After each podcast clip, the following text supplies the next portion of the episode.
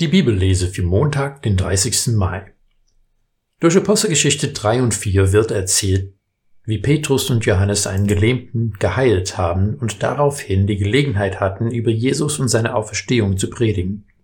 Den Machthabern im Tempel hat das nicht gepasst und sie haben den Aposteln befohlen, nie wieder in Jesu Namen zu predigen. Dazu konnten sie nur sagen, wir können unmöglich schweigen über das, was wir gesehen und gehört haben. Sie wurden noch mehr bedroht, aber dann freigelassen. An der Stelle nimmt der Text für heute auf. Apostelgeschichte 4, die Verse 23 bis 31. Nach ihrer Freilassung gingen sie zu den Iren und berichteten alles, was die Hohepriester und die Ältesten zu ihnen gesagt hatten. Als sie das hörten, erhoben sie einmütig ihre Stimme zu Gott und sprachen, Herr, du hast den Himmel, die Erde und das Meer geschaffen und alles, was sie erfüllt. Du hast durch den Mund unseres Vaters David, deines Knechtes, durch den Heiligen Geist gesagt, warum toben die Völker? Warum machen die Nationen nichtige Pläne? Die Könige der Erde standen auf und die Herrscher haben sich verbündet gegen den Herrn und seinen Christus.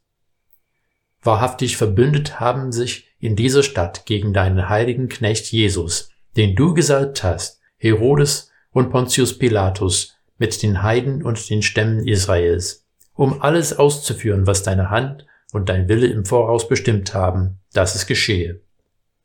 Doch jetzt, Herr, siehe auf ihre Drohung und gib deinen Knechten mit allem Freimut dein Wort zu verkünden. Streck deine Hand aus, damit Heilung und Zeichen und Wunder geschehen durch den Namen deines heiligen Knechtes Jesus.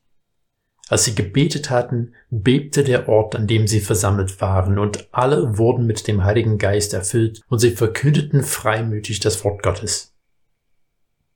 In diesem Text wird uns ein Gebet der ersten Gemeinde festgehalten. In diesem Gebet haben sie nicht nur Bitten an Gott gerichtet, sondern zuerst haben sie verkündet, was Gott getan hat.